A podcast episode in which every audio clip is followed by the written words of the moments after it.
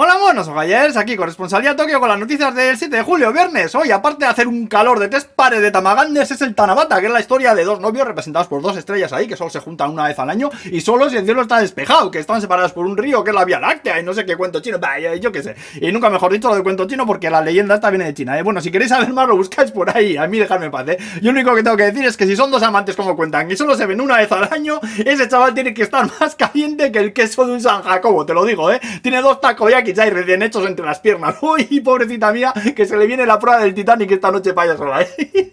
Joder.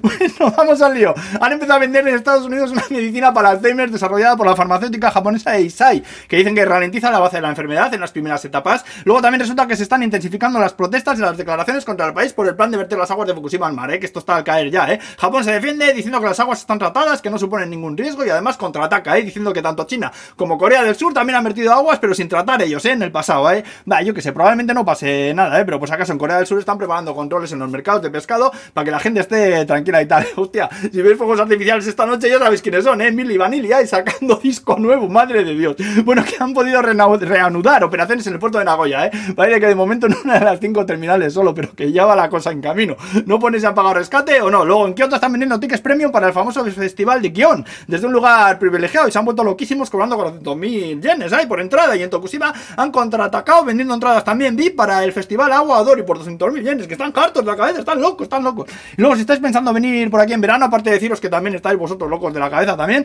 eh, bueno, aunque yo voy a Extremadura en agosto, así que mejor me callo, pero bueno, que sepáis que los Universal Studios de Osaka tienen un evento llamado Super Mario Power Up Summer, que consiste básicamente en una guerra de agua donde señores vestidos de los personajes del juego te rociarán ahí con mangueras y tal, tú podrás defenderte con pistolas de agua y bueno, he visto un vídeo, los chavales tienen pintas de pasárselo teta, eh, igual no tanto como los del Tarabata esta noche, eh, está mismo chaval echándose vitamina, Red Bull, Monster, Calimocho, bebiendo de todo, está echándose reflex así por todo lo alto, eh, que le come lanza viva, lanza viva le come a ese hombre, eh.